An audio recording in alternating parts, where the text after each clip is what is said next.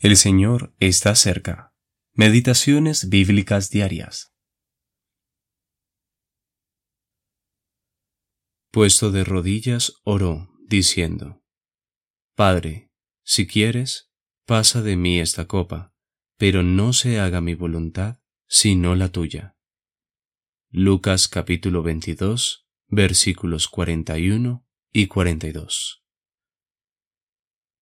someterse a la voluntad de Dios. ¿Hubo alguna vez en la historia una actitud como esta?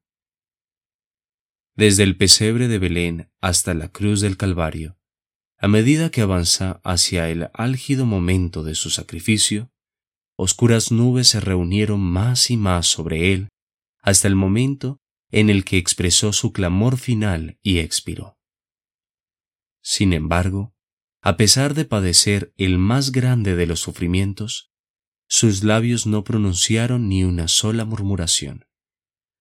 Él se sujetó completamente sin queja alguna. ¿Está en ti el mismo sentir?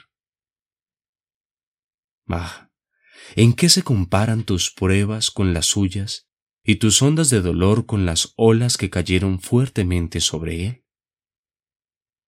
Sus sufrimientos no se debieron a su culpabilidad o pecado, pues Él era sin pecado, mientras que nuestros mayores sufrimientos se deben con frecuencia a nuestros fracasos.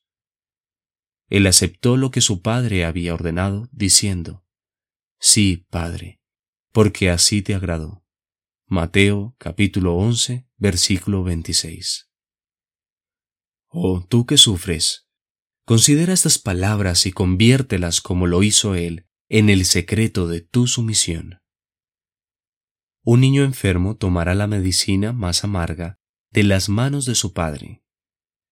Reposemos pasivamente en los brazos de su amor, alegrándonos en el hecho de que sus actos jamás son arbitrarios, sino que cada uno de ellos es necesario.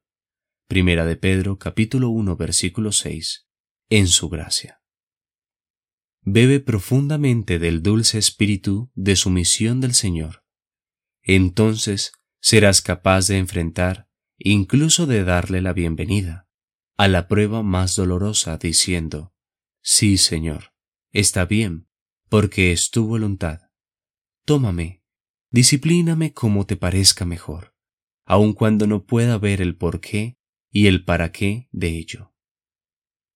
El alma afligida honra a Dios manteniendo silencio en medio de las circunstancias más oscuras y desconcertantes, reconociendo en ellas la enseñanza que necesitamos para un futuro eterno sin dolor, sin pecado y sin muerte.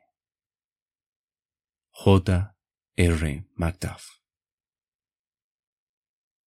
Sus propósitos perfectos a su tiempo cumplirá y lo que es ahora amargo, dulce fruto llevará. La incredulidad es ciega, pues no mira más allá. A la fe Dios se revela, todo nos aclarará. T. Ward